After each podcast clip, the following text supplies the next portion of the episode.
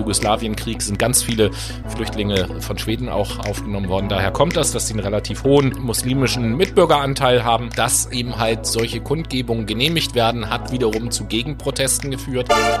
Anfang Januar waren laut Umfragen 30 Prozent der finnischen Bevölkerung für einen NATO-Beitritt. Ende März, nach Beginn des Krieges gegen die Ukraine, waren es mehr als 60 Prozent.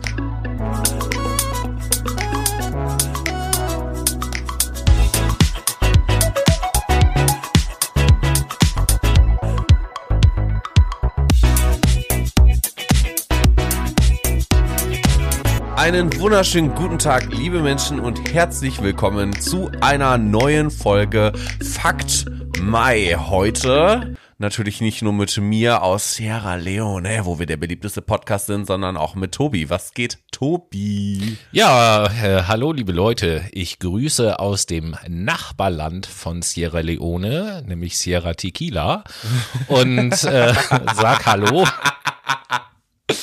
Geil. Ja, Herzlich willkommen zu Fakt Mai April. Kaum zu glauben, der April ist ebenfalls wieder vorbei. Mhm. Und dementsprechend haben wir natürlich neue News am Start, aber zuerst starten wir mit den altbekannten Faultierfakten. Ja, Moment, Moment. Bevor, bevor wir das tun, gibt es ja in dieser Sendung noch eine, ja, mittlerweile eine große Besonderheit zu Und verkünden. zwar das wäre. Das wäre, dass dieses, äh, diese Sendung die erste Sendung seit, weiß ich nicht wie viele Wochen ist, die wir wieder gemeinsam aufnehmen. Stimmt. Seit fünf Wochen, glaube ich. Ja, das kann gut Wir haben sein. fünf Wochen lang per Fernaufnahme aufgenommen. Jetzt sitzen wir mal wieder gegenüber. Dementsprechend ist das ja besonders spannend und aber auch angenehm, weil ich nicht mehr zwei Tonspuren irgendwie darauf cheer. Und weil wir Prost ein Bierchen zusammen trinken können beim Genau. Aufnehmen. Richtig. Auch wenn ich heute sehr müde bin und eigentlich zu nichts zu gebrauchen. Dementsprechend verzeiht es mir, wenn ich irgendwelche Sprachfehler äh, schon mal habe. Ähm, ist es für ein Bierchen nie zu spät. Sagen wir es mal so. So ist Ja. das nämlich. Aber Faultiere, kommen wir doch erstmal dazu. Kommen wir zu unserem Podcast-Tier des Monats und äh, wie schon gesagt, die fleißigen Hörer unter euch, die wissen das ja, dass wir in jeder Monatsrückblicksendung auch ein, zwei, drei Fakten über Faultiere raushauen. Ganz genau. Zu Ehren des Podcast-Tiers des Jahres in diesem Jahr. Das Faultier. Und äh, ja, das Faultier ist auf unserem Planeten schon eine recht alte Spezies, kann man sagen. Der Ursprung der Faultiere reicht nämlich in das äh, sogenannte Oligozän, was vor über 30 Millionen Jahren war, zurück. Und damals hat es auch noch ganz andere Faultiere gegeben als heute. Da gab es nämlich die Riesenfaultiere, die heute mittlerweile eigentlich komplett ausgestorben sind. Und diese Riesenfaultiere, die dann auch nicht in Bäumen, sondern auf dem Boden gelebt haben, waren oder konnten bis zu mehrere, also äh, bis über eine Tonne wiegen und die Größe eines Elefanten erreichen. Zumindest die, groß, die größten Faultiere. Ja, das einfach mal so als kleine historische Erzählung über Faultiere. Interessant, interessant. Das heißt, ihr habt hier schon wieder äh, ja, Tobis wilde Welt quasi mitbekommen über die Tobis Faultiere. wilde Welt der Tiere. Tobis Heute das. Faultier. Ganz genau so sieht das aus. Aber Tobis wilde Welt äh, Das war ja auch Faultier ist ein schüchterner Geselle. Es, Tobi, dein, äh, du warst aber auch ein schüchterner Geselle in letzter Zeit, weil du Corona erkrankt warst. Wie war's Mhm. Gott, denn? Gott, Gott. Das ist ja auch wieder so eine Geschichte. Also ich will jetzt gar nicht darauf hinaus, wie es mir ging und so. Ne, im Großen und Ganzen habe ich das gut überstanden. Die ersten Tage waren scheiße, dann ging das. So äh, sei das einfach mal in Kurzform an dieser Stelle gesagt. Ähm, interessant oder viel interessanter ist eigentlich oder sind eigentlich meine Erfahrungen mit den, ich nenne es jetzt mal im weitesten Sinne mit den Behörden, die ich in der Zeit gesammelt Was habe. ist da passiert? Naja, machen wir es doch einfach mal chronologisch. Als ich dann den Verdacht, den begründeten Verdacht hatte, äh, mit Corona infiziert zu sein, habe ich dann natürlich einfach hier in, Hamburg zumindest die 116, 117 angerufen, diesen Arztruf. 116, 117 und wir sind schnell da. Dankeschön. ähm, genau, huch. Die habe ich dann angerufen und dann haben die mir gesagt, ja, alles klar, wir äh, schreiben da einen Auftrag und dann wird innerhalb der nächsten 48 Stunden ein Arzt bei Ihnen zu Hause vorbeikommen, um einen Abstrich zu machen, entsprechend für den Test. Mit dem Zusatz, kann auch mitten in der Nacht sein. Kann. Sternchen, Es Sternchen, war dann auch Sternchen. mitten in der Nacht. Höchstwahrscheinlich. Es war dann auch mitten in der Nacht, nachts um drei stand der gute Mann dann vor meiner Tür. Und äh, soweit so gut. Dann habe ich meine Quarantäneanordnung bekommen, dann habe ich meine zehn Tage Quarantäne gemacht. So, und am vorletzten, am, am letzten Quarantänetag habe ich dann einen Selbsttest gemacht. Und dieser Selbsttest war dann wieder oder immer noch positiv. Und dann dachte ich, okay, wie verhalte ich mich jetzt korrekt, wenn meine Quarantäne vorbei ist und ich immer noch positiv bin und immer noch infektiös bin, so habe ich gedacht, dann muss ja eigentlich eine neue Quarantäne ge- angeordnet werden. War meine Erwartungshaltung zumindest. Ja. So. Im Internet habe ich so erstmal keine Informationen gefunden. Dann habe ich gedacht, mache ich es einfach wie letztes Mal. Ich rufe wieder die 116, 117 an. 116, 117, wir sind da, wenn du bist in der Krise. Nächster, Wer nächster Werbeslogan, wunderbar. Und wir kriegen kein Geld dafür. Ähm, genau. Und da habe ich dann angerufen und die haben gesagt, nee, dafür sind wir nicht zuständig. Da wenden Sie sich bitte an Ihr zuständiges Gesundheitsamt, da es sich ja um eine? Quarantäneverlängerung handelt. genau. Das habe ich nun in dem Moment nicht gefragt, sondern habe einfach im Internet geguckt und habe auch gefunden, welches Gesundheitsamt für mich zuständig ist, aber natürlich stehen da keine Telefonnummern. Ach, schade. Ich dachte, ich könnte jetzt noch einen Slogan hier mal kurz Kannst du raushauen. gleich, kannst du gleich. Geht gleich weiter. So, da habe ich gedacht, okay, was mache ich jetzt? Und dachte, okay, es gibt ja auch noch die Behördenrufnummer, nämlich die 115. 115 und du bist der Pimpf. Fand ich jetzt eher so semi-gut. Ja, okay. Aber für spontan. Also habe ich die 115 angerufen. Da gab es dann auch gleich so eine Bandaussage, äh, Ansage, wenn Sie Fragen zu Corona haben, bla bla bla. Äh, entsprechende Taste gedrückt. Ganz nette Frau dran gehabt, der habe ich dann meinen Fall geschildert und die sagt dann auch so, ja, da ist aber Ihr Gesundheitsamt für zuständig. Sag, ja, da finde ich halt nur keine Nummer von. Ah ja, sagt sie, dann sagen Sie mal, welches ist Ihr Gesundheitsamt? Das und das. Okay, sagt sie, dann gebe ich Ihnen mal zwei Telefonnummern und eine E-Mail-Adresse. Ich so, alles klar, immer her damit. Mir aufgeschrieben. Und dann sagte sie aber auch gleich zu mir, aber machen Sie sich bitte keine Hoffnung, dass Sie da irgendjemanden erreichen. Wo ich schon dachte, so, was für eine Aussage, ey. Da habe ich ja jetzt richtig Bock drauf. Toll. Genau so war es dann auch. Ich habe dann die erste Nummer angerufen und ähm, ja, bin dann auf einer, also es war um 12 Uhr. Dann bin ich bei einer Bandansage gelandet, die lautete, leider rufen Sie außerhalb unserer Geschäftszeiten an. Unsere Geschäftszeiten sind immer montags bis freitags von 8 bis 15 Uhr. Wo ich dachte so, okay, 12 Uhr. Die sind in der Mittagspause gewesen. Sicherlich. Ja, whatever, aber dann mache ich doch nicht so eine Bandansage. Nein. Also, ne? So. Dann habe ich die zweite Nummer angerufen, da war es eigentlich noch besser, weil da war erst eine tote Leistung, Leitung, dann kurz büb, büb, büb und dann war die Leitung wieder tot. Ach, super. So. Dann habe ich eine E-Mail an die E-Mail-Adresse geschrieben. Da habe ich auch eine automatisierte Antwort zurückbekommen, die inhaltlich lautete, aufgrund des hohen Aufkommens sehen wir uns außerstande, Einzelanfragen zu bearbeiten. Sehen Sie bitte von Einzelanfragen ab. Wo ich auch dachte, Ja, was sind Super. denn keine was, Einzelanfragen? was, was, was mache ich denn jetzt? Per glücklicherweise, Definition. glücklicherweise habe ich dann auf meiner Quarantäneanordnung noch eine andere E-Mail-Adresse gefunden, habe an die geschrieben, Hm. habe dann von dort auch eine Antwort bekommen, die da lautete, ab dem elften Tag wenden Sie sich bitte an Ihren Hausarzt. Da habe ich meinen Hausarzt angerufen und der hat mir als erstes gesagt, ja, aber da ist das Gesundheitsamt doch für zuständig. so. Und äh, letzten Endes lief das Der dann alles. Passierschein 248 So, ne? genau so. So ähnlich habe ich mich gefühlt an dem Tag.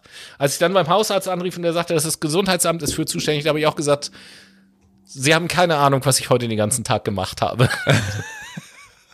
Nämlich genau versucht, das Kacke. Gesundheitsamt zu erreichen. Ja, letzten Endes lief es alles über einen Arzt und der hat mich dann krankgeschrieben und hat auch gesagt, so, ja, wieso? Wieso machen Sie denn jetzt noch einen PCR-Test und so ist ja gar nicht vorgeschrieben, macht ja keiner. Gehen Sie einfach davon aus, dass Sie wieder gesund sind und laufen draußen rum. Wo ich dachte, so, ja, okay, wenn das im Sinne des Erfinders ist, dann Eigentlich nicht, aber du hast halt ja netterweise noch einen gemacht. Oder du hattest Das ja stimmt. drei sogar gemacht. Nee, zwei, zwei. Zwei, okay. Auf den dritten habe ich dann tatsächlich verzichtet. Der zweite war auch immer noch positiv, nicht mehr, äh, was den CT-Wert CT-Wert. angeht, nicht mehr so stark äh, wie der erste. Was meine Ärztin eben halt auch dazu bewegt hat, dann zu sagen, wir machen jetzt nicht noch einen, sondern gehen davon aus, dass am nächsten Montag ist alles auch nicht ist. alles so notwendig, ne? Das ist ja die Frage. So, aber es ist auf jeden Fall ein riesig großer Hickhack gewesen. Ja, vor allen Dingen habe ich mich, habe ich mich gefragt, so wir haben jetzt zwei Jahre lang Pandemie. Ja, irgendwie muss da ein Und eingespielter Prozess nach, nach zwei sein, Jahren Ne? rufe ich das Gesundheitsamt um 12 an und dann kommt eine Bandansage, sie rufen außerhalb unserer Geschäftszeiten an und die sind von 8 bis 15 Uhr. Also, Ich sag das mal so von den Worten oder mit den Worten von Jasmin Mbarek. Die sagt nämlich, wie würdest du Deutschland beschreiben? Möchte sehr viel, kann aber nicht immer. Das passt eigentlich ganz gut. Ja. Man möchte immer auch die Corona-Pandemie in Schuss halten. Äh, ja, geht aber nicht. So, dementsprechend scheiße gelaufen. Nächstes Mal vielleicht für euch Brainies, falls ihr Corona erkrankt seid, ab dem elften Tag einfach den Hausarzt anbetteln, dass er euch eine Krankschreibung in die Hand drückt. Und bis, äh, ich glaube, bis Mitte diesen Jahres dürfen die Ärzte bei Lungenerkrankungen ja auch noch per Telefon krank schreiben. Ja, da siehst du. Da, was, die dürfen das? Ja. Ja, geil. Erstmal einen gelben Schein holen. Auch, ne? auch erst seit der Pandemie, ne? Okay. Damit die Leute nicht mehr in die Praxis kommen, hat man gesagt, okay, äh, vorübergehend dürfen Ärzte auch am Telefon krank schreiben. das sich sowieso voll der Nonsens. Warum macht man keine digitale Sprechstunde Das für gibt's ja. sowas? Ne? Also ich gehe zum Beispiel jedes Mal zum Arzt und der Arzt sagt dann, ja, Hä, was haben Sie denn nur? Ja, äh, ich habe ein bisschen Husten. Ja, Sie sehen auch nicht so gut aus. Ja, wie lange schreibe ich Sie denn krank? So, wo ich mir so denke, ja, willst du nicht vielleicht mal meine Lunge abhören? Vielleicht habe ich ja Lungenkrebs, ne? Wer weiß. Vielleicht habe ich aber auch Bronchitis, ne? Also, nee, sieht eher nur nach Husten aus. Ach so, ich wusste gar nicht, dass man Diagnosen per äh, Ja, oder vielleicht hast du macht. auch eine, eine krasse Lungenbronchitis, um jetzt mal die Worte zu vermischen, die du genannt hast. Ja, quasi. Ja, vielleicht habe ich auch einfach Corona so, aber nee, also sie sehen krank aus. Ich glaube ihnen das. Ich schreibe sie krank. Ich mir dann auch so dachte, als ich dann mal äh, mit meinem Fuß was hatte, wo ich dann hingegangen bin, meinte ich halt auch so, ja, ich habe einen kaputten Fuß, kann ich laufen, so es tut halt weh, wenn ich auftrete. Jetzt ziehen sie mal die Socke aus so und hat er halt daran rumgefummelt und meinte so, ja, ja, das könnte die und die Sehne sein. Ich so, das ist ja super. Ja, wie lange schreibe ich sie denn krank? Und ich so, sie brauchen mich für sowas nicht krank schreiben. Ich sitze eh im Homeoffice, ist scheißegal. So. Ich mir so dachte, okay, er ist aber auch geil, dass er mich für alles immer krank schreiben möchte.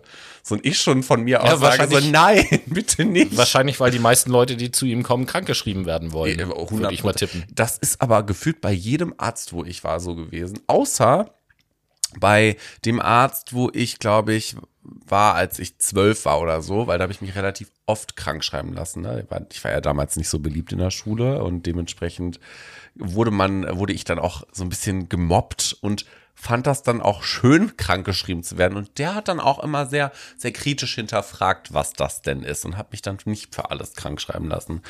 Aber Hört, hört. ja, heutzutage, äh, die Ärzte, das sind nur noch die gelben Scheinaussteller, habe ich das Gefühl, wa? Gut, aber genug von unseren Leiden, Ja. würde ich mal sagen. Jetzt fragen wir uns doch mal, was ist eigentlich aus Steffen Seibert geworden? Aha! Also in der Tat hast du ja, ähm, ja vor etlichen Wochen, ich weiß nicht, wann das war, oder gegen Ende letzten Jahres in irgendeiner Sendung, als wir, glaube ich, über die neue Regierung auf jeden Fall besprochen, Ja, genau. gesprochen haben. Da hast du in der Sendung gefragt, was wird denn jetzt eigentlich aus Steffen Seibert? Weil klar war, dass der auch nicht Regierungssprecher bleibt. Und wir haben ja Nicht wirklich, nein. immer, also wir haben ja öfter mal über den geredet in unseren Sendungen, weil wir beide hin und wieder ja auch mal die Bundespressekonferenz gucken und so kam das eben zustande. Und äh, tatsächlich ist es so, dass jetzt hier, äh, ich weiß, dass du es nicht weißt, aber jetzt hier in dieser Sendung kann ich dir das sozusagen enthüllen, was aus Steffen Seibert geworden ist. Ja, Denn ich hab's Surprise, nämlich öffne die Büchse der gelesen. Pandora, bitte. Ja, Steffen Seibert ist äh, Botschafter in Israel.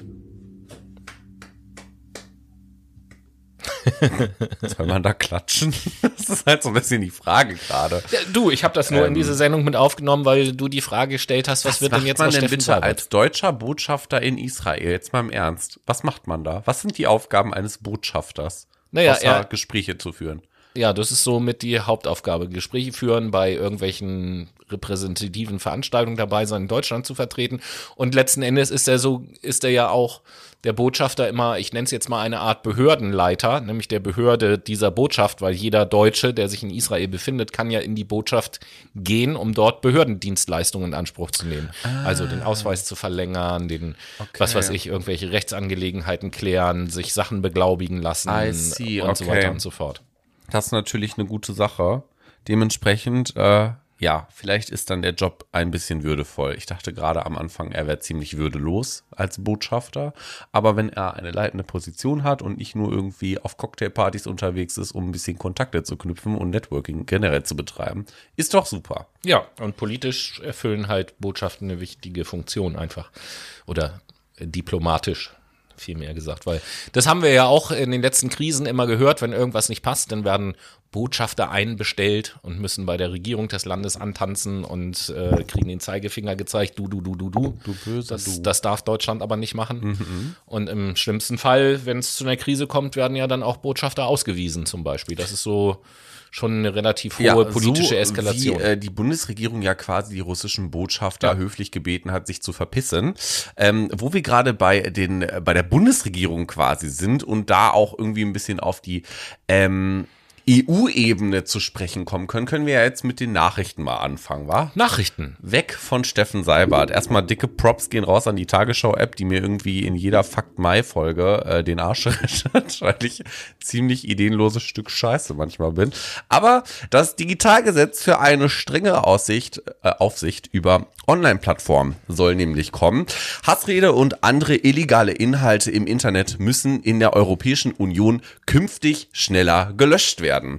Unterhändlerinnen des Europaparlaments und der EU-Staaten einigten sich nämlich am frühen Morgen vor fünf Tagen in Brüssel auf ein Gesetz über digitale Dienste. Man nennt das Ganze auch DSA beziehungsweise Digital Service Act das für eine strengere Aufsicht von Online-Plattformen und mehr Schutz der VerbraucherInnen sorgen soll. Für die letzte Verhandlungsrunde wurden ganze 16 Stunden gebraucht. EU-Kommissionspräsidentin, die Ursula von der Leyen, man darf äh, das Ganze nicht den Laien überlassen. Ja, Ursula von der ähm, Lion sprach anschließend von einer historischen Einigung.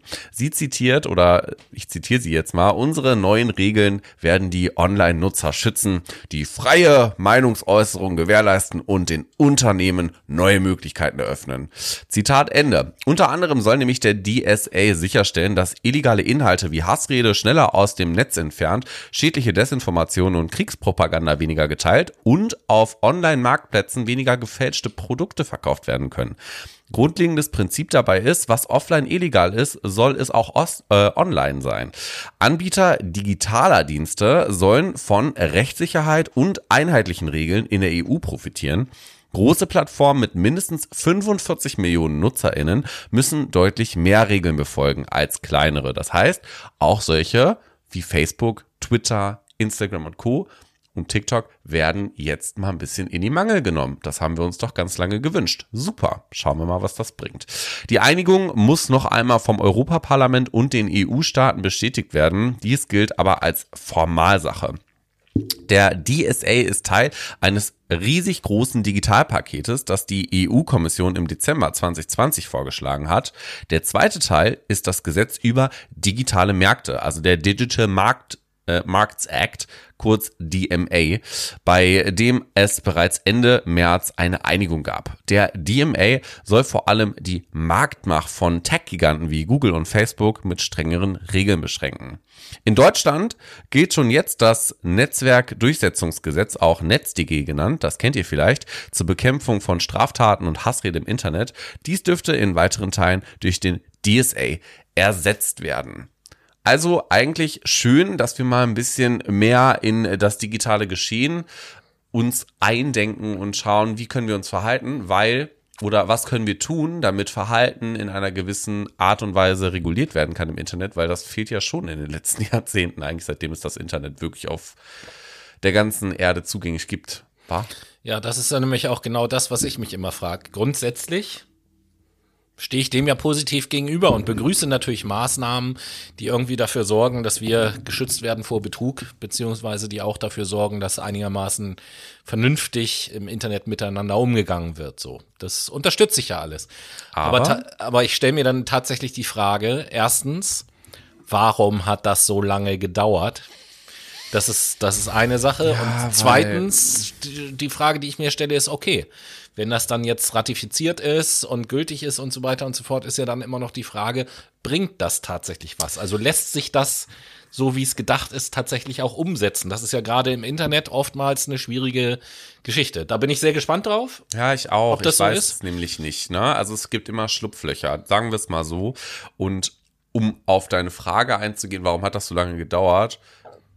Das kannst du dir eigentlich dadurch beantworten, wie du äh, beim Gesundheitsamt angerufen hast. So Ja. ungefähr. Weil die ganzen Politiker alle Maßlos überfordert. sind. Boomer-cringe sind. Ja, das auch auf jeden, aber ich glaube, da ist einfach maßlose Überforderung hinter. Ne? Also anstatt dass man wirklich Gremien bildet, wo Digitalexperten drin sitzen, versuchen Politiker da irgendwie mit ihren BeraterInnen rumzumischen. Ähm, schwierig. Schwierig, wirklich sehr schwierig. Ja, stimmt. Also gerade wenn ich da an Deutschland denke, da haben wir ja nun auch mitbekommen in den letzten Jahren, wenn dann die Politik mal versucht zu sagen, wir müssen auch im Internet was machen. Und irgendwie sichtbar sein und auf Wählerfang gehen. Und wenn die dann auf Social Media Sachen machen, ist es ja meistens dann doch eher peinlich als äh, Das ist Boomer-Cringe. ja, per se, also, ja, per Definition eigentlich. Mir kommt da so ein bisschen Annegret Kramp-Karrenbauer in den Kopf, die damals gefragt hatte, nachdem Rezo sein Video gedroppt hat zur Die CDU wird zerstört. Annegret, Annegret, Crumpf, Karen, Bauer, ja, äh, die in ihrer Rede sagte, wir müssen prüfen, welche Bereiche des analogen Bereichs auch für den digitalen Bereich gelten.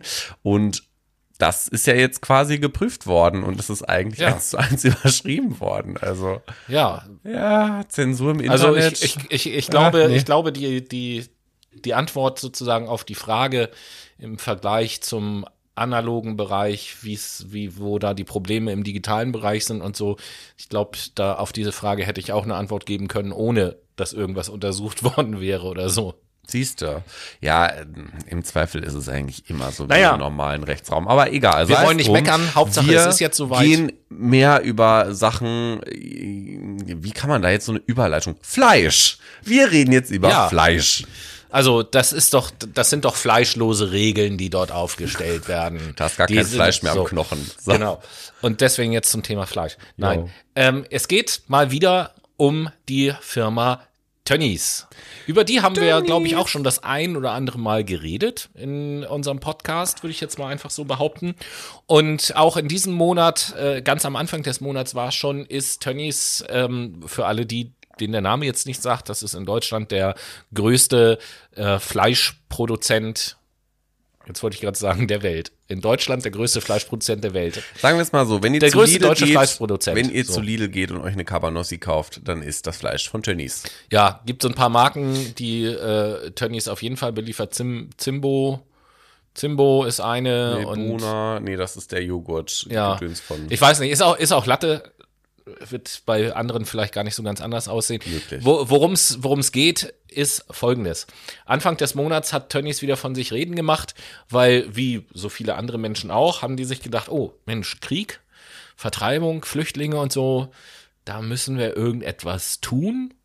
Da fahren wir doch mal an die entsprechenden Grenzen und bieten da unsere Hilfe an. In, soweit klingt das ja erstmal ganz gut gesagt, getan. weil wenn es nicht Hilfe zu Selbsthilfe gewesen wäre. Sprich, was hat Tönnies gemacht? Äh, Tönnies hat dort äh, Flyer verteilt und halt Leute angesprochen, beziehungsweise Mitarbeiter von Tönnies war es dann, mit dem Ziel, Leute zu rekrutieren. Zu rekrutieren, um in der, in den Fleischfabriken zu arbeiten. Also die haben quasi zu den Kriegs, Kriegsflüchtlingen gesagt, hallo, wir haben hier ein Auto und wir nehmen euch mit und bringen euch in Sicherheit, aber nur, wenn ihr in unseren Fabriken arbeitet. Nett. Und nur, wenn ihr keine Kinder habt. Und nur, wenn ihr auch alleine unterwegs seid und nicht irgendwie mit einer ganzen Familie und so weiter und so fort. Also Und im Übrigen, bei uns zu wohnen kostet 254 Euro. Genau, äh, das wird dann natürlich mit dem Monatslohn verrechnet. Natürlich. 11 Euro gibt es pro Stunde und 254 Euro kostet dann die Unterbringung in so einer, ja, wir haben ja am Anfang der Corona-Pandemie gesehen, was das für Unterkünfte sind und was da so für Verhältnisse herrschen. Toll. Genau. Für drei Sterne Hotel, ne? So. Low Comfort. So ist es, beziehungsweise mehr drei Schweineköpfe Hotel. Wir sind ja hier in der Fleischindustrie, Quasi. nicht mit Sternen. Ja, stimmt schon. Ähm, ja. Und das zeigt nochmal, also weiß nicht, als ich das gelesen habe, habe ich auch gedacht, so, ich, mir, mir geht es teilweise gar nicht mehr um die Einstellung der Leute bei Tönnies, die sich sowas überlegen. Da ist wahrscheinlich sowieso Hopfen und Malz verloren, was die menschliche Einstellung geht, äh, angeht. Aber ich stelle mir dann immer die Frage, wenn ich so etwas lese oder mitbekomme, Gibt es da niemanden in diesem größeren Unternehmen, der irgendetwas zu sagen hat, der vielleicht mal auf die Idee kommt, dass das in der öffentlichen Wahrnehmung nicht so eine gute Idee sein könnte, so eine Aktion zu fahren? Das, das ist immer tatsächlich so, wenn ich, ich, ich stelle mir immer vor, da ist so eine Sitzung von, von Tönnies, ne, von so einer Arbeitsgruppe, die sitzen zusammen und da sagt einer, ey, ich habe eine Idee. Da kommen doch jetzt aus der Ukraine Flüchtlinge so billigere Arbeitskräfte können wir gar nicht bekommen. Da fahren wir schön an die Grenze und gucken, wer alleine ist, weil die Leute, die können wir ja auch besser handhaben und so. Und die holen wir in den Bus, fahren die zu uns ins Werk, die werden richtig schön scheiße untergebracht und äh, zwar okay bezahlt, aber von der Bezahlung muss die Unterbringung ja auch noch äh, äh, abgezogen werden und andere Dinge auch. Da bleibt am Ende dann sowieso nicht mehr so viel übrig und, und das machen wir mal. Und dann sitzen da ganz viele Leute zusammen und sagen, boah, das ist ja eine hervorragende Idee, richtig cool. Da stelle ich mir Frage, sitzt da nicht mal einer, der sagt so, Leute, ähm, hm, schwierig? Weiß ich nicht. Ich meine nein, weil die sich das nicht trauen, zu sagen, ey, das ist überhaupt keine gute Idee, das ist mega menschenverachtend und das könnt ihr nicht bringen. In dem Fall scheißt Tönnies aber auch ganz nett da drauf, weil das Image eh schon verkackt ist von denen. Also das Image könnte doch gar nicht schlechter sein. Warum sollte man jetzt irgendwie versuchen, das Image aufzubereiten? Dementsprechend schaut man einfach, dass der Laden am Laufen bleibt, weil irgendwann werden die eh bankrott gehen, glaube ich, weil irgendwann muss es Regularien geben dafür, wie Billigfleisch beispielsweise produziert wird oder irgendwann ist der Mindestlohn Ich einfach habe ein teurer Regularium als dafür, was perfekt wäre. was denn? Da hast du jetzt gesagt, Regularien dafür, wie billig Fleisch produziert wird. Meine Regel lautet gar nicht mehr. Das wird nicht funktionieren. Nein, aber das, das wäre eine gute Regel. Ja, das wäre eine gute Regel, 100 Prozent. Ich bin auch ganz bei dir, aber dafür gibt's einfach das Konsumbewusstsein in der älteren Generation nicht. Ich glaube, in der jüngeren Generation, so bis 35, ist das angekommen, dass wir darauf achten müssen, wie viel Fleisch wir essen. Der Fleischkonsum ist ja beispielsweise runtergegangen und ähm, welches Fleisch wir kaufen aber in älteren Generationen, also wenn ich im Penny einkaufen gehe, sehe ich immer noch die 45-jährige Mutti, die da ihre fünf Pakete Hackfleisch kauft mit Haltungsform 1 und die Oma, die sich auch denkt, oh, ich hole mir mal hier mein Matjesfilet mit Mayo und dann hole ich mir hier auch noch mal meinen Fleischsalat und dann hole ich mir da noch mal den Klebe Kochschinken irgendwie und die tolle 1A Palmfettsalami so. Das interessiert die Leute doch nicht.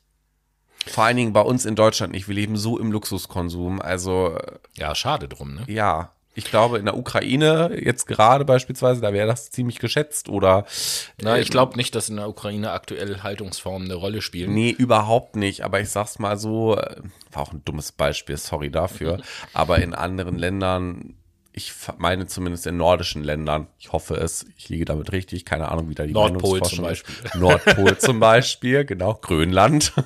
Da ist doch bestimmt äh, ein Bewusstsein dafür da, was man da an Fleisch zu sich nimmt. Scheiß drauf, ja, das. Ein kleiner äh, innerlicher Aufreger zu diesem Thema, den ich äh, auch noch mit euch und mit dir auch teilen will.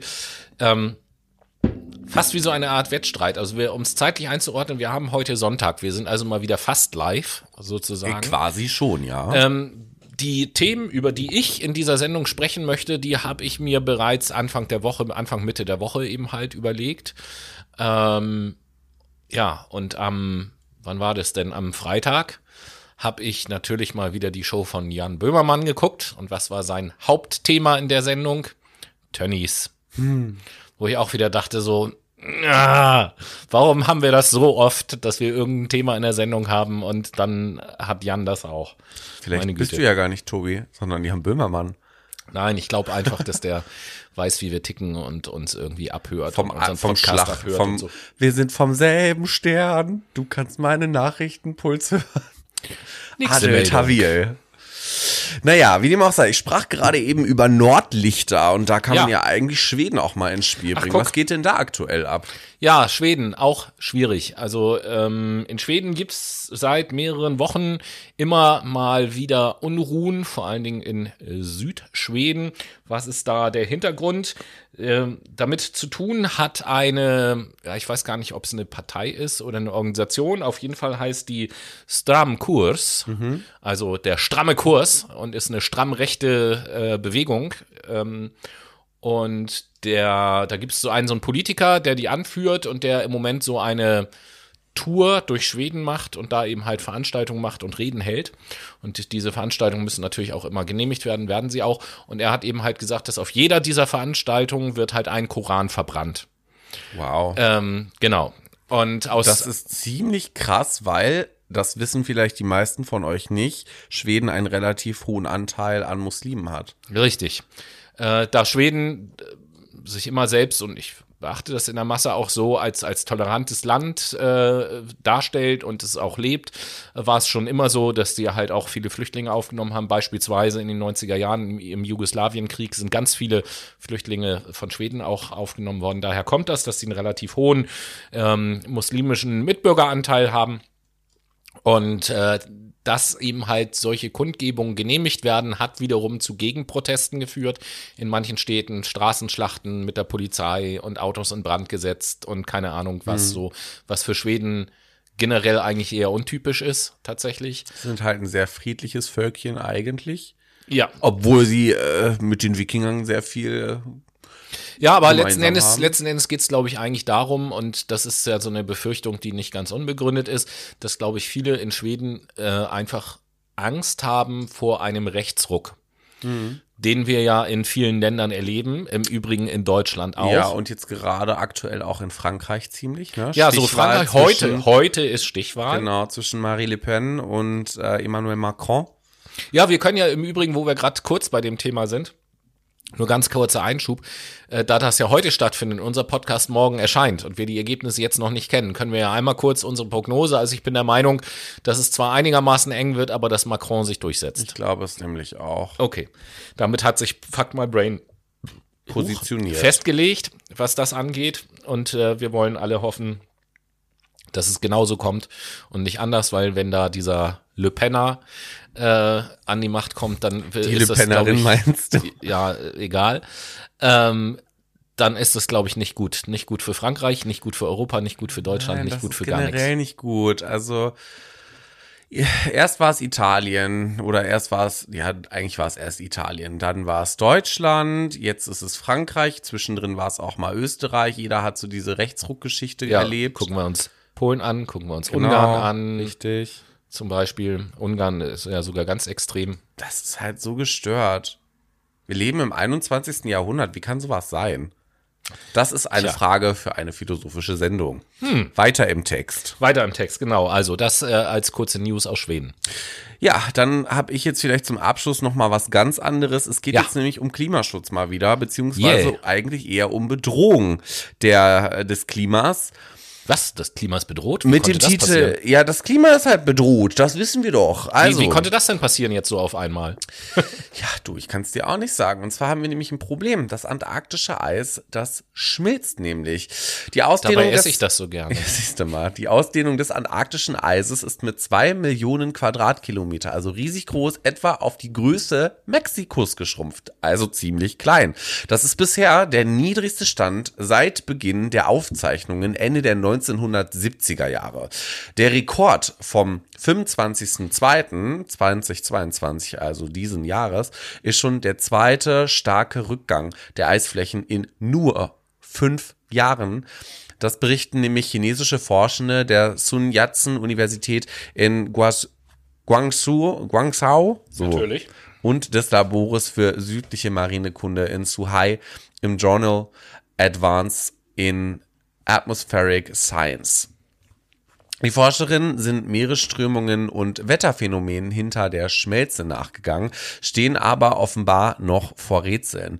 Während das Eis in der Arktis durch die Erderwärmung rapide zurückgeht, legt das Eis in der Arktis im Trend seit Messbeginn jedes Jahrzehnt um rund ein Prozent zu, wenn auch regional und von Jahr zu Jahr unterschiedlich. Also ziemlich verwirrend, warum das eigentlich ab und zunimmt dadurch.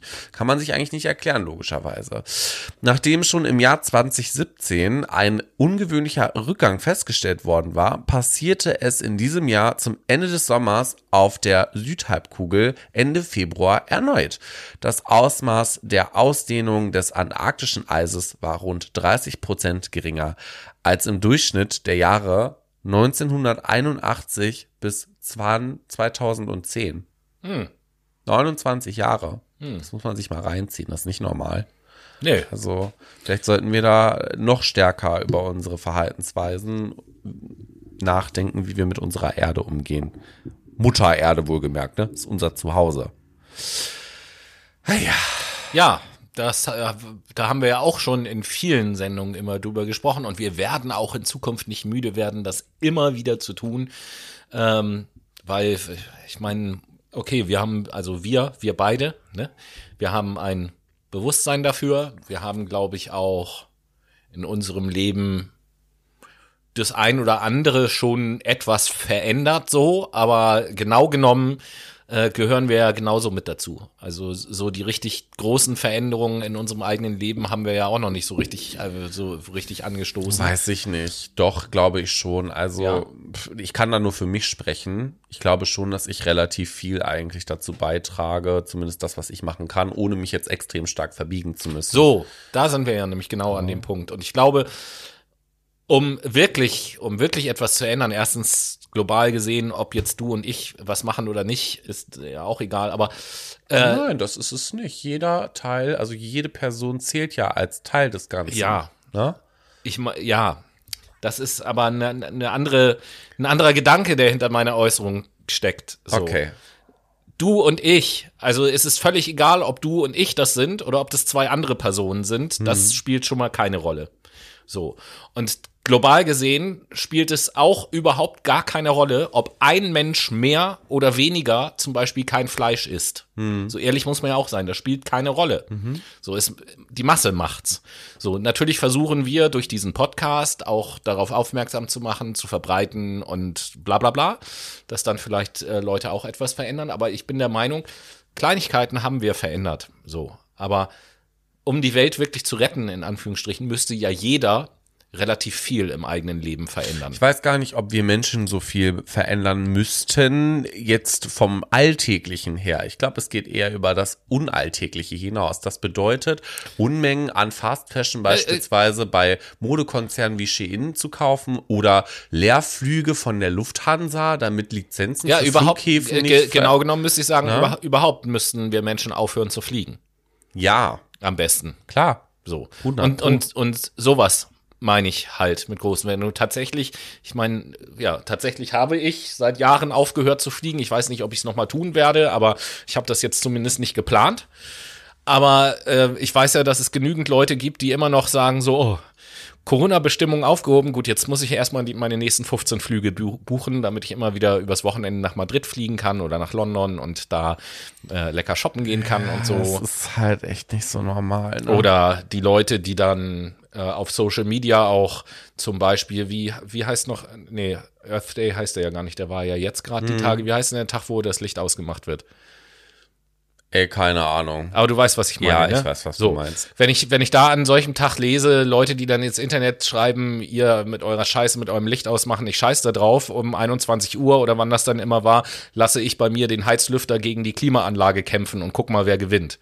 So. Das ist die Ignoranz der Menschheit. Also so dämliche Äußerungen kann man sich auch nur, kann man nur erwarten von Idioten, um es mal auf den Punkt zu bringen, die So. es nicht verstanden haben. Und solche, vielleicht nicht in dieser Form, aber in diese Richtung, solche Idioten gibt es halt immer noch viel zu viel. ja. So. Und je mehr es davon gibt, desto mehr muss ja auch das sein, was jeder Einzelne, der sich einbringen möchte, leistet, weil es eben nicht auf so viele Köpfe verteilt wird.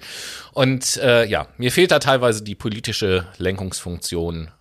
Ähm, aber Das da, kann aber nicht nur alles die Politik bewerkstelligen. Aber Nein. das ist, wie gesagt, ein Thema für eine andere Sendung. ja, wir werden nachher ja noch, noch ein Beispiel auf Regierungsebene besprechen Gerne. im nächsten Teil. Aber ich würde sagen, vorher ein bisschen Musik. Jo.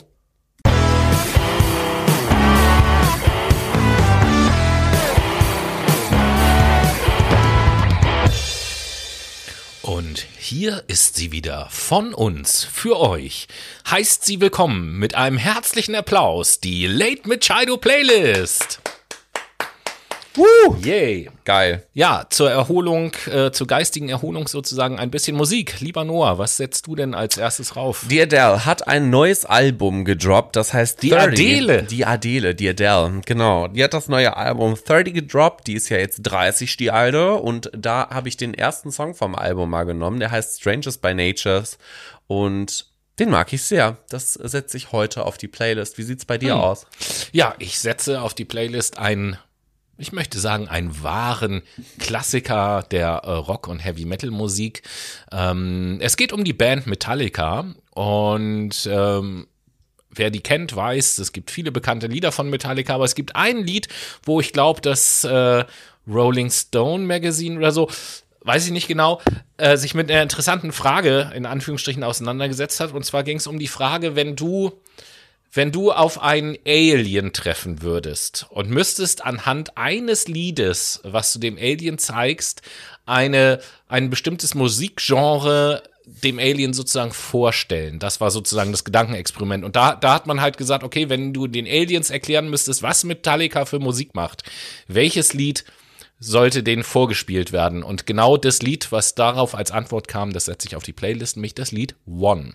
Siehst du mal. Und damit sind wir aber in Teil 2, nicht in Teil 1. One, Und two, three, four. sprechen jetzt so ein bisschen über ähm, ja, das, die Europäische Union quasi. Finnland will nämlich vielleicht der EU beitreten. Na, das kommt ja ganz überraschend. Ja, nichts konnte eigentlich Finnland bisher dazu bewegen, sich mit dem westlichen Militärbündnis NATO anzuschließen und seinen Russland, militärischen aber Russland schafft das. ja, und seine militärische Unabhängigkeit aufzugeben. Auch weil das Land seinen Nachbarn, und du hast es gerade eben gesagt, Russland nicht reizen wollte. Jetzt scheint Bewegung aber in die Sache zu kommen. Nämlich Anfang Januar waren laut Umfragen 30 Prozent der finnischen Bevölkerung für einen NATO-Beitritt. Ende März, nach Beginn des Krieges gegen die Ukraine, waren es mehr als 60 Prozent. Also der Wunsch nach Schutz in der Bevölkerung wächst damit signifikant, genauso wie in der Politik. Denn vergangenes Wochenende ähm, machte die zweitgrößte Regierungspartei, die Zentrumspartei, den Weg für einen möglichen NATO-Beitritt frei, nachdem sie sich lange Zeit dagegen gestellt hat gestellt hatte, nicht gewährt hatte. Pardon, das wollte ich eigentlich lieber vorlesen. Auch die Sozialdemokraten unter Ministerpräsident Marin und der grüne Koalitionspartner wollen sich in den nächsten Wochen positionieren. Kritiker fürchten aber, dass ein Beitrittsgesuch das ohnehin angespannte Verhältnis zu Russland weiter eskalieren würde. Kreml-Sprecher Peskov hatte zuletzt gesagt, eine NATO-Mitgliedschaft Finnlands und Schwedens werde keine Stabilität in Europa bringen. Die NATO sei ein auf Konfrontation ausgerichtetes Instrument. Und hiermit sind wir ja quasi immer noch beim Thema. Es geht nämlich jetzt in der nächsten, ja, in dem nächsten Newsabschnitt um die Ukraine. Die will nämlich vielleicht bald neuer, ja, EU-Partner quasi werden. Die Ukraine hat nämlich vor fünf Tagen den Fragebogen für den Antrag auf EU-Mitgliedschaft nach Regierungsangaben vollständig ausgefüllt. Wie der stellvertretende Leiter des Büros von Präsident Volodymyr und ja, ich kann das nicht richtig aussprechen, nennen wir ihn einfach Zelensky. Genau. Das finde ich einfacher. Ähm, Ihor Zovka, ich bin schlecht im Namen, in einem Fernsehinterview des ukrainisch-öffentlichen rechtlichen Fernsehens mitteilte, muss die Europäische Kommission nun erklären, ob die Ukraine die notwendigen Beitrittskriterien erfüllt. Ich zitiere mal hier, wir erwarten, dass die Empfehlung positiv ausfallen wird und dann liegt der Ball eigentlich bei den EU-Mitgliedstaaten, laut Zohovka. Geht die Ukraine nämlich davon aus, während der geplanten Sitzung des Europäischen Rates am 23. und 24. Juni den Status eines EU-Beitrittskandidaten zu erhalten. Ursula von der Leyen, die EU-Kommissionschefin, hatte dem ukrainischen Präsidenten Zelensky bei ihrem Besuch in Kiew am 8. April einen ja, eine beschleunigte Entscheidung quasi über die Aufnahme des Landes in die Staatsgemeinschaft versprochen. Sie überreichte hier Zelensky einen Fragenkatalog zum angestrebten EU-Beitrag und der Präsident versprach, das Dokument binnen einer Woche bearbeiten zu wollen. Da bleiben wir ja quasi eigentlich so ein bisschen in der Ecke Ukraine und Russland. Jetzt äh, hast du quasi noch eine News zu Putin, oder? Jawohl, das ist genau richtig. Also wir sparen es uns in dieser Sendung über den Kriegsverlauf zu berichten oder das so. Das muss wirklich nicht sein. Nee, mm, das muss wirklich nicht sein. Haben wir in der Vergangenheit in ausreichendem Maße getan, tun wir vielleicht in der Zukunft auch, aber diesen Monat halt irgendwie gerade nicht. Nichtsdestotrotz kommen wir nicht ganz an dem Thema vorbei.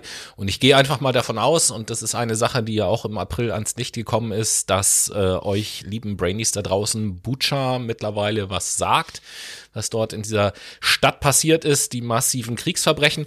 Und es geht um die 64. motorisierte Infanteriebrigade der russischen Armee. Denn die haben einen Ehrentitel von Putin gerade verliehen bekommen. Und diese Brigade war nämlich genau die Brigade, die in Bucha unterwegs gewesen ist.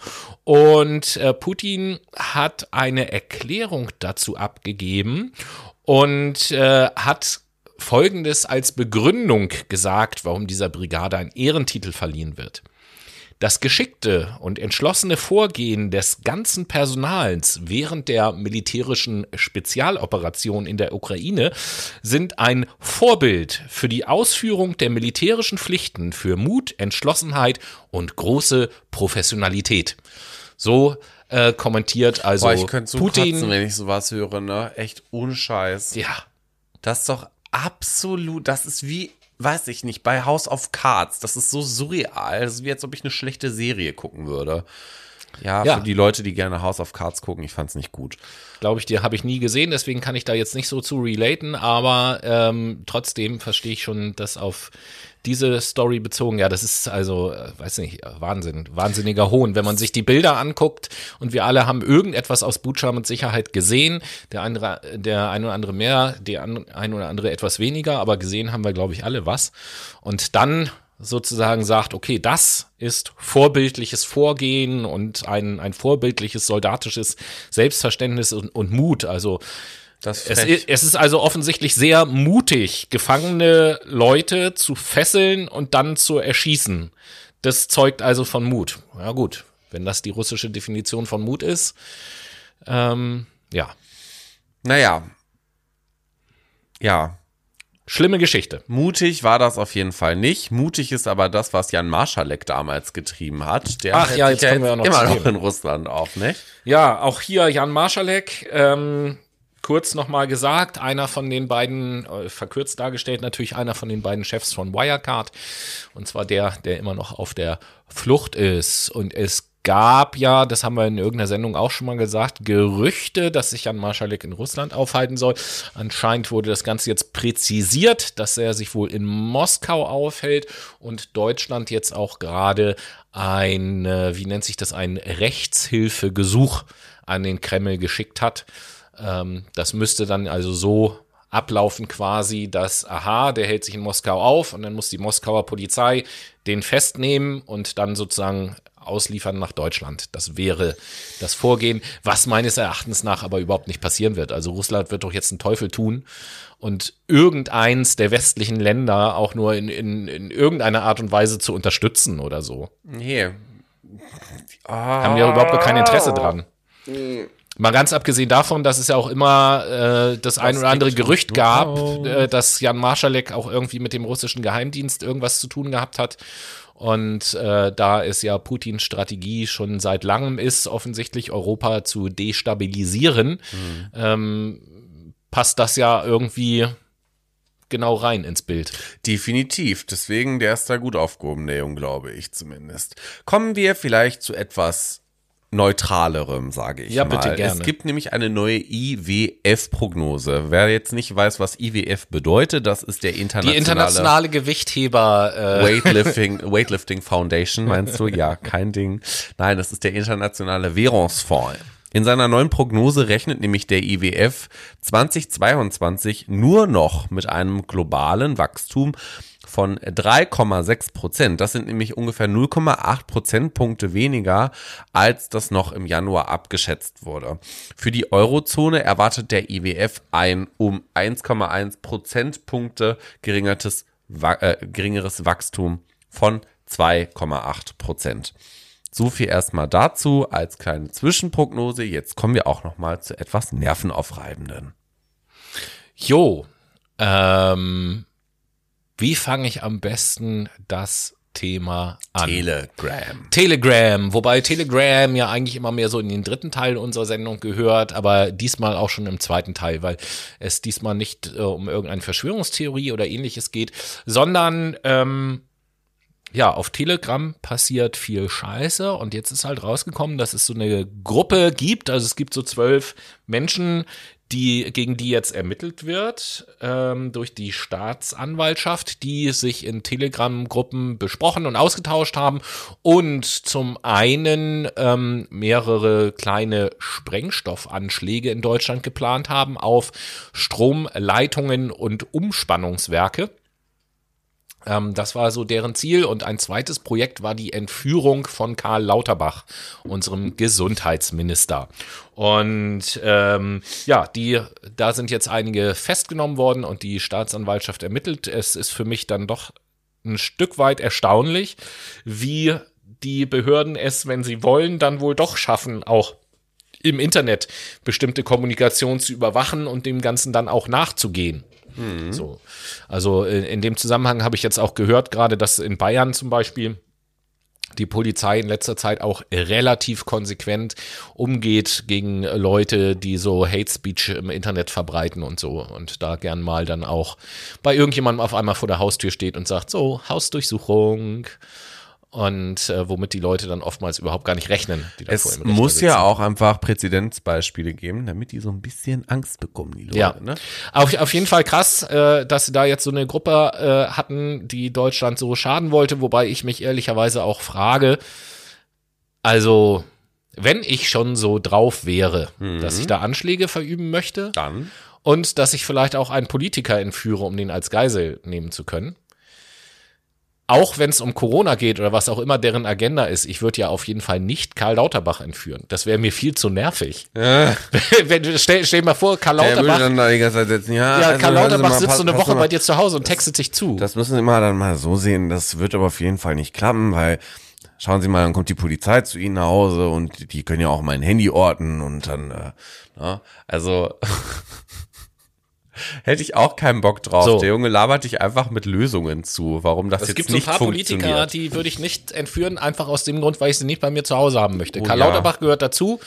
Äh, Christian Lindner wäre aber auch so einer. Ja, Beispiel. das ist auch ein Den hätte ich auch Kandidat. nicht ich hätte auch ungerne ähm, Olaf Scholz würde ich gerne äh, entführen. So, der, Nee. der, der, wieso, der ist klein und der sagt nichts. Äh, Ich bin gerade am überlegen, eigentlich, ich hätte ungerne von der Linken die Sarah Wagenknecht entführt. Ja, auch Die- ganz schwierig. Ja, oder diese Janine, wie heißt Wissler. sie? Ja, genau, die Wissler, das ist auch so, nee. Nee, nee, Ja nee, gut, die sind ja auch nicht an der Regierung beteiligt. Ich war jetzt gedanklich immer nur bei der Regierungskoalition Ach gerade so, unterwegs. okay. Von den Grünen, Anton Hofreiter, hätte ich gar keinen Bock drauf. Nee, ich ich mag seinen bayerischen Akzent nicht. Ich mag das. Nee, da würde ich schon Robert Habeck äh, äh, entführen, weil mit dem kann man wenigstens sich vernünftig So, jetzt haben wir eine Agenda äh, aufgesetzt. Ja, also lieber Verfassungsschutz, lieber Staatsschutz, äh, liebe Behörden, wenn ihr das hier hört, ja, wir planen die Entführung von Robert Habeck, damit er endlich in unserem Podcast auch Super. auftritt. Robby, komm vorbei. Naja, aber ähm, wollen wir mal vielleicht, dass ein bisschen Ruhe einkehrt. Versuch's mal. So ganz besonders, vor allen Dingen am Ballermann. Am Ballermann soll jetzt nämlich Ruhe einkehren, wie es scheint. Ostern beginnt nämlich auf Mallorca oder begann auf Mallorca die Partysaison. Aber ganz wie früher ist es jetzt nicht mehr. Die Regionalregierung der Balearen will den Ballermann-Tourismus nämlich seit Jahren zivilisieren und könnte mit ihrem Verhaltenskodex, der jetzt aktiv wird, Erfolg haben. Das liegt nämlich an den Benimmregeln, die sich Club- und RestaurantbetreiberInnen selbst verordnet haben. Wer zum Beispiel in Kultlokalen wie Megapark oder Bierkönig feiern will, darf nicht oben ohne kommen und muss sich halbwegs benehmen. Wer aggressiv oder vulgär wird oder zu tief in den Eimer geschaut hat, fliegt raus. Zudem will man verstärkt gegen Rassismus, Gewalt und Drogenkonsum vorgehen. Die Diskotheken wollen im Rahmen dieses Vorhabens auch irgendwie stärker miteinander kommunizieren und zusammenarbeiten. Wer nämlich zum Beispiel in einer Kneipe Hausverbot erhält, soll nicht so einfach in die nächste Bar schlendern können. Auch soll ein direkter Draht zur Polizei eingerichtet werden, mit der man eng zusammenarbeiten will. Wenn es nach Mallorcas Unternehmerverband CAP geht, in dem viele GastwirtInnen organisiert sind, gehört der Tourismus der Exzesse bald auf der ganzen Insel der Vergangenheit an.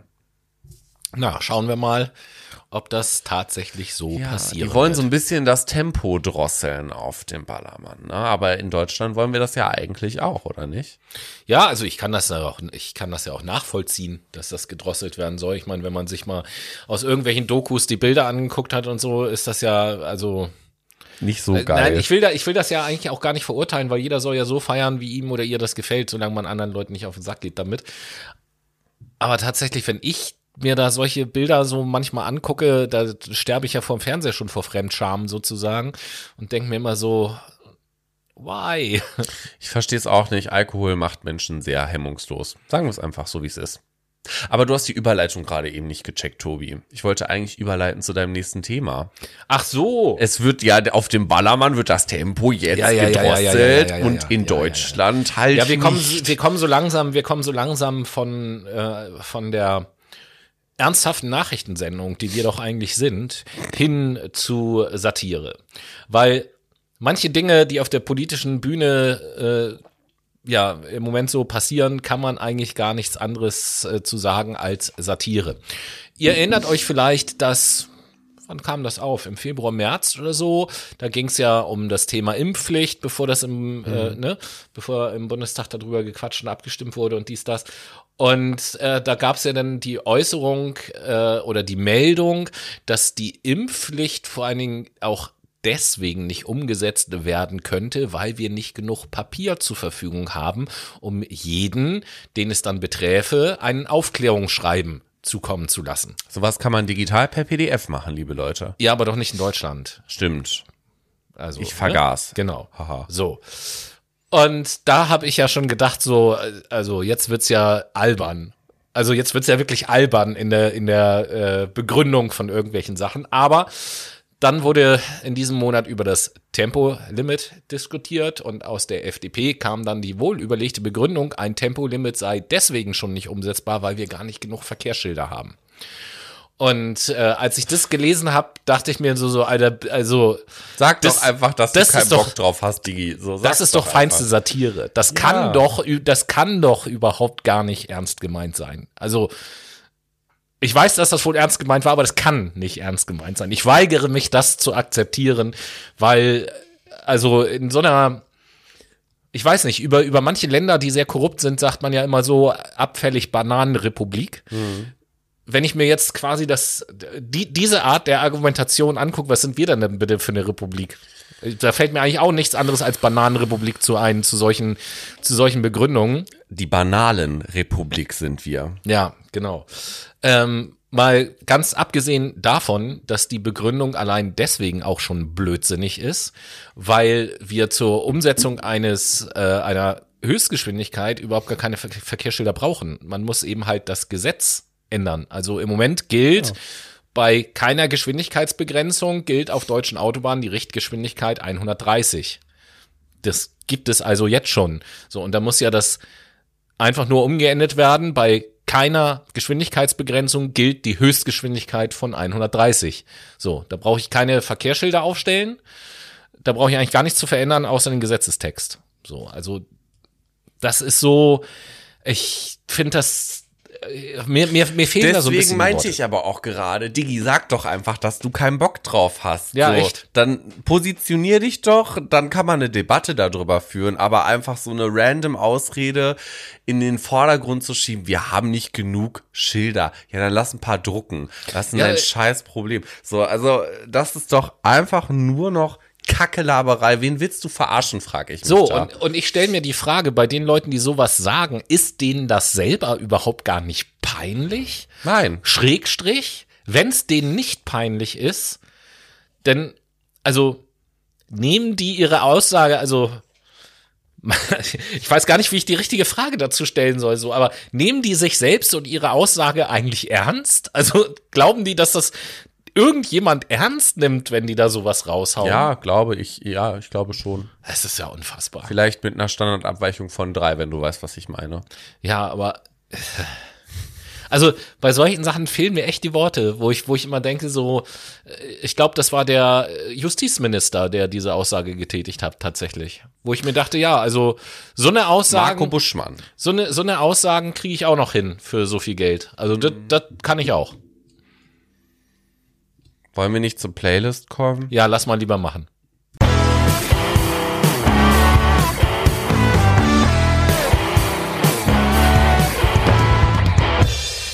Und herzlich willkommen zum zweiten Durchlauf, möchte ich fast sagen, unserer Late Machado Playlist. Der Durchlauf. ja, ein Durchlauf Ja. ist besser als ein Einlauf. Das ist wahr. So. Dahingehend, Was? ich sag, egal. Egal, komm. Mein was? Nein, ich will's nicht sagen. Okay. Dann äh, sage ich jetzt auch nichts, sondern frag dich, was haust du auf die Liste? It's the son of a preacher man. Von Dusty Springfield. Ja. Du? Sehr nicer Song. Ähm, fängt auch bei mir mit D an, der Künstler, aber nicht Dusty, sondern David mit Vornamen und Bowie mit Nachnamen. Gott hab ihn selig. Mit dem Song Lazarus. Ja, yeah, ein richtiges Krawalllied, was Twitter wahrscheinlich aktuell nutzt, um ein bisschen Nö, ist kein Nee, ach schade, dann hat die Überleitung jetzt nicht so gut geklappt, aber ich nutze trotzdem die Steilvorlage. Twitter ist nämlich aktuell so ein bisschen auf Krawall gebürstet, denn Wieso denn das? Twitter wehrt sich gegen den Versuch der feindlichen Übernahme durch den Tech-Unternehmer Elon Musk. Ach. Der Plan sieht nämlich vor, dass andere AktionärInnen zusätzliche Anteile günstig kaufen können, wenn eine wenn ein Aufkäufer die Marke von 15% überschreitet. Eine klassische Giftpille also, zu der bedrohte Firmen greifen, wenn es um eine Übernahme geht. Weiterhin ist vorgesehen, dass bei möglicher Übernahme des Unternehmens durch den groß angelegten Aufkauf von Aktien der KäuferInnen eine sogenannte Kontrollprämie an die übrigen AktionärInnen ausgeschüttet werden muss. Dabei handelt es sich um einen Beitrag, der über dem Marktwert der Aktie liegt, also relativ äh, unattraktiv, sagen wir es mal so. Elon Musk hatte zuletzt ein Angebot an alle Twitter-AktionärInnen bekannt gegeben, Aktien des Unternehmens zum Stückpreis von 54,20 Dollar, also umgerechnet ungefähr 49,70 Euro zu übernehmen. Den Wert von Twitter veranschlagte Musk damit bei rund 43 Milliarden Dollar.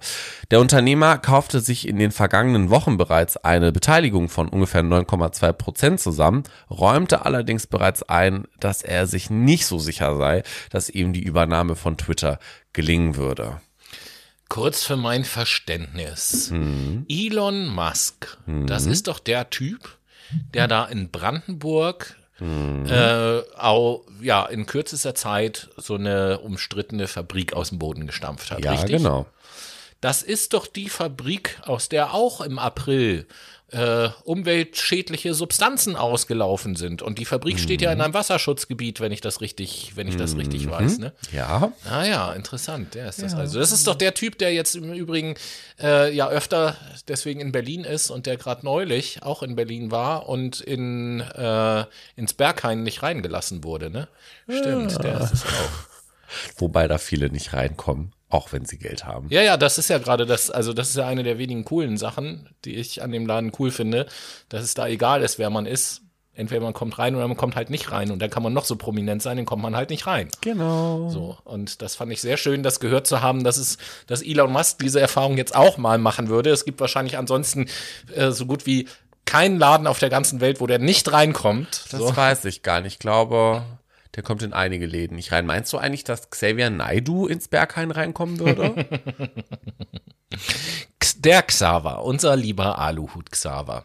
Das ist ja gut, dass du das fragst, weil zu dem gibt's ja auch das ein oder andere zu erzählen.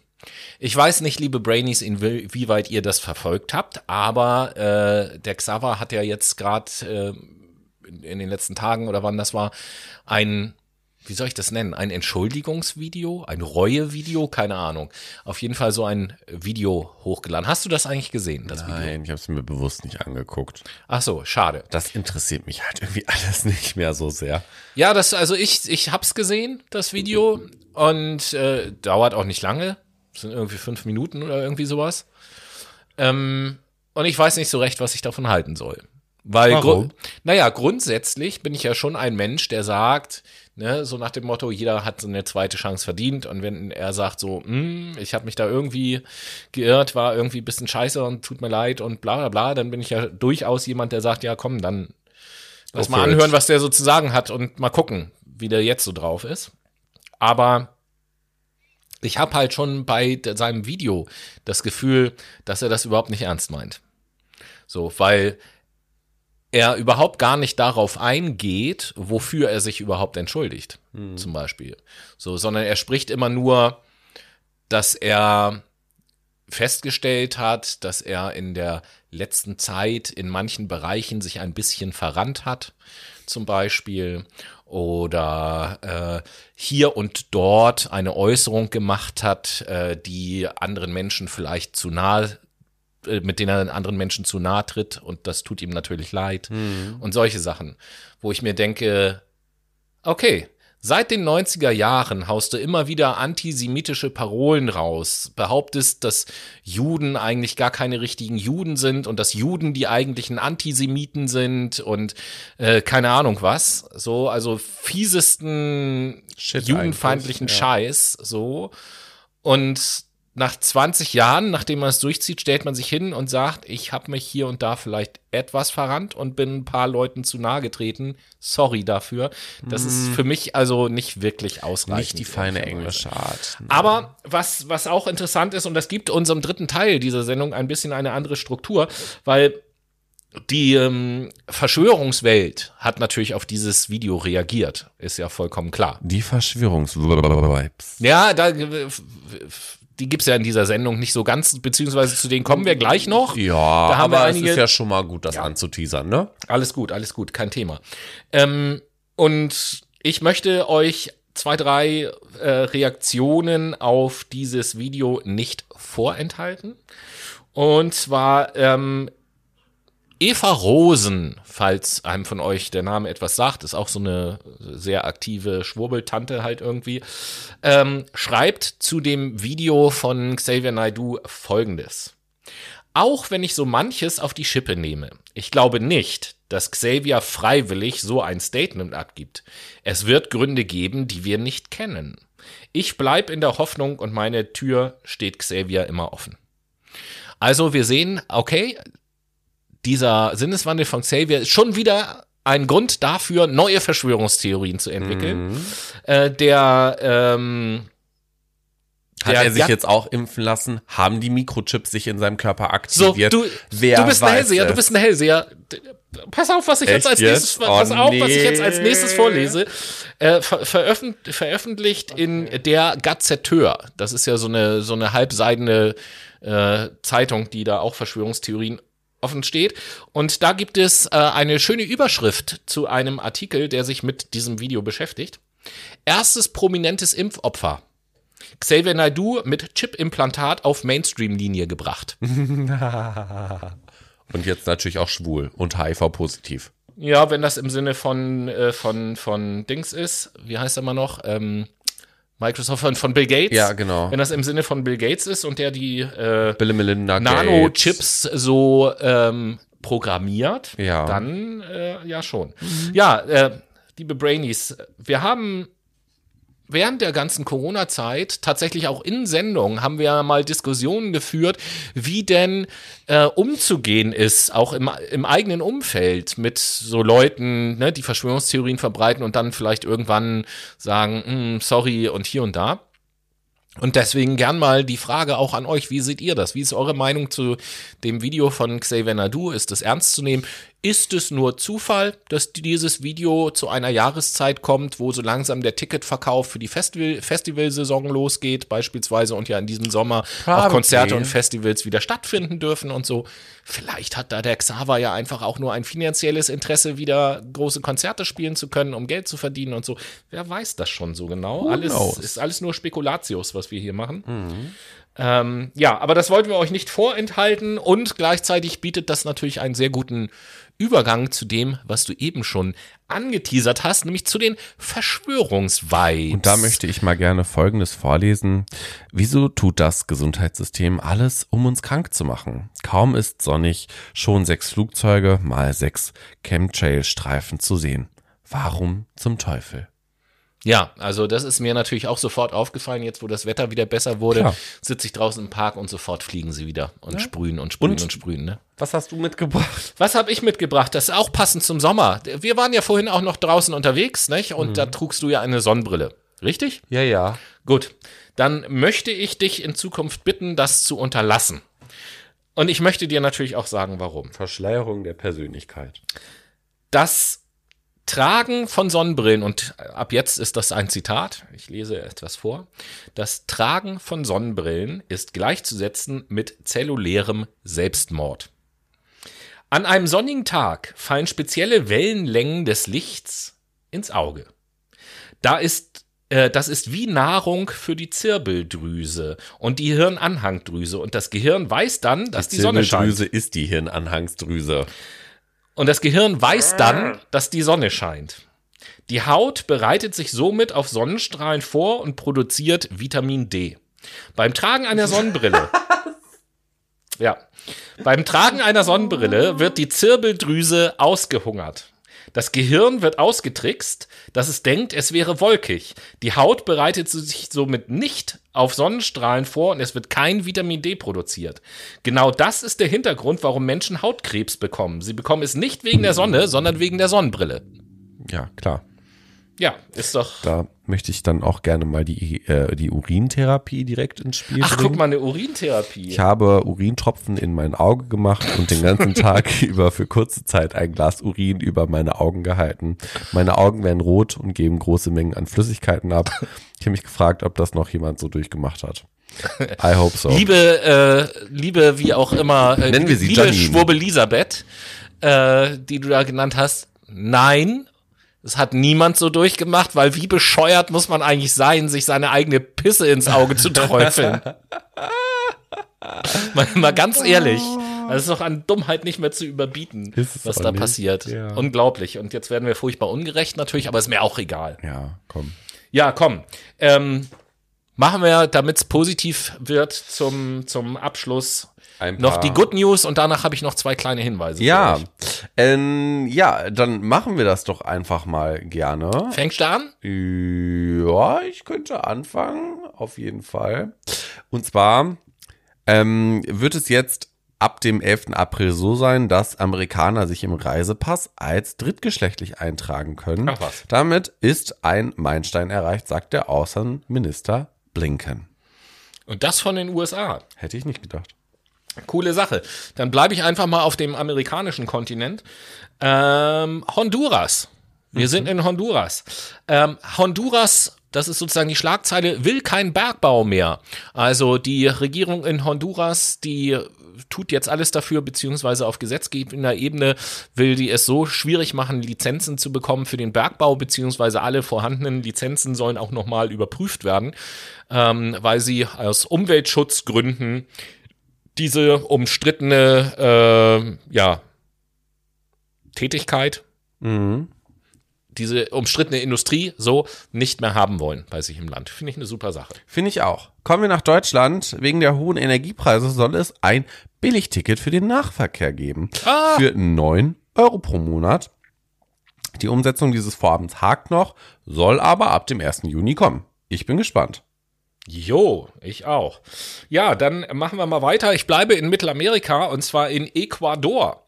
Ecuador ist, äh, wenn ihr es nicht wusstet, liebe Brainies, ist tatsächlich ein Land, was so ähm, auf der gesetzgebischeren Ebene, was Umweltschutz angeht, äh, recht weit vorne ist. Die haben ähm, ja auch in ihrem Grundgesetz, in ihrer Verfassung sozusagen den Naturschutz drinne stehen. Und jetzt hat gerade ein äh, Gericht sozusagen entschieden, dieses, diese Dinge, die allgemein formuliert sind und auf die äh, Natur im Allgemeinen gemünzt sind, gelten auch ganz konkret für, für Wildtiere. Das heißt, Wildtiere in äh, ähm, Ecuador haben eben halt auch Rechte, unter anderem, dass sie halt nicht in Gefangenschaft gehalten werden dürfen und so. Und äh, ja, das ist da halt auch gesetzlich verankert. Finde ich auch eine wunderbare Sache. Geil. Ich komme einmal zum Themenpunkt Medizin als letzte News.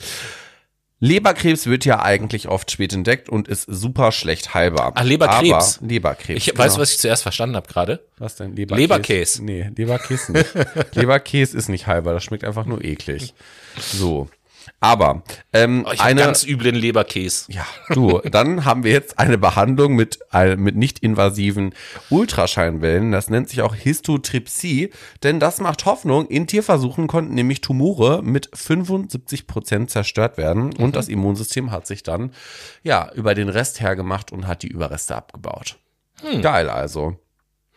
Jawohl, letzte Meldung von mir, eine Meldung aus dem Bereich der Technik. Und mit dieser Meldung gehen wir nach Asien. Und zwar genauer gesagt nach Japan. Japan möchte nämlich den Salzkonsum senken. Was ja grundsätzlich gut ist. Wir alle wissen, glaube ich, dass wir alle viel zu viel Salz zu uns nehmen. Ähm, was hat sich Japan überlegt, um das zu tun? Weiß Japan hat elektrische Essstäbchen gesehen. erfunden, die beim Essen Salzgeschmack erzeugen durch Elektrizität, die abgegeben wird. So, und dadurch, äh, ja, das Geschmacksgefühl von Salzigkeit wird eben halt dadurch erzeugt, ohne Salz zu verwenden. Finde ich eine super Sache. Wir essen nämlich alle viel zu viel Salz. Durchschnittlich sind sechs Gramm von der WHO empfohlen pro Tag. Wir essen ungefähr zehn. Das also ist, ganz äh, schlecht für Leber, Niere, Herz. Auf jeden Fall. Das ist ja sogar richtig viel mehr. True. So Krass. sieht das aus. Ja, das, das zu den guten News. Und jetzt hatte ich ja gesagt, äh, ganz untypisch für unsere Fakt Mai-Sendung, aber in dieser Sendung gibt es zwei Hinweise, die ich mir ganz bis zum Schluss aufbewahrt habe, weil sie mir wichtig sind. Ähm, der erste betrifft die Tafeln. Eigentlich fast egal in welcher Stadt. Die Tafeln sind ja eine ganz wunderbare Einrichtung, nicht nur weil sie sozial sind und anderen Menschen helfen, sondern ich sehe auch eine ökologische Funktion in den Tafeln, weil viele Lebensmittel einfach sonst weggeschmissen worden wären und die Tafeln haben dafür gute Verwendung. Ähm, und jetzt ist es so in der aktuellen Zeit, dass die Tafeln, die sind ja ein Verein, äh, ja so ein bisschen um Hilfe schreien, weil auf der einen Seite die ähm, der Bedarf immer größer wird, auch auch oder vielleicht gerade durch die Flüchtlinge, die aus der Ukraine eben halt auch zu uns kommen. Und äh, natürlich völlig zu Recht das Angebot auch in Anspruch nehmen, das will ich überhaupt gar nicht sagen, aber von daher ist das Aufkommen da höher und gleichzeitig wiederum durch Lieferprobleme, durch höhere Preise etc. pp. die Tafeln weniger Spenden bekommt zurzeit. Und deswegen ähm, wollte ich diese äh, Sendung nutzen, um da einmal drauf aufmerksam zu machen und zu sagen, liebe Brainies, wenn ihr euch in diese Richtung interessiert oder engagiert, dann guckt bitte mal auf die Tafeln.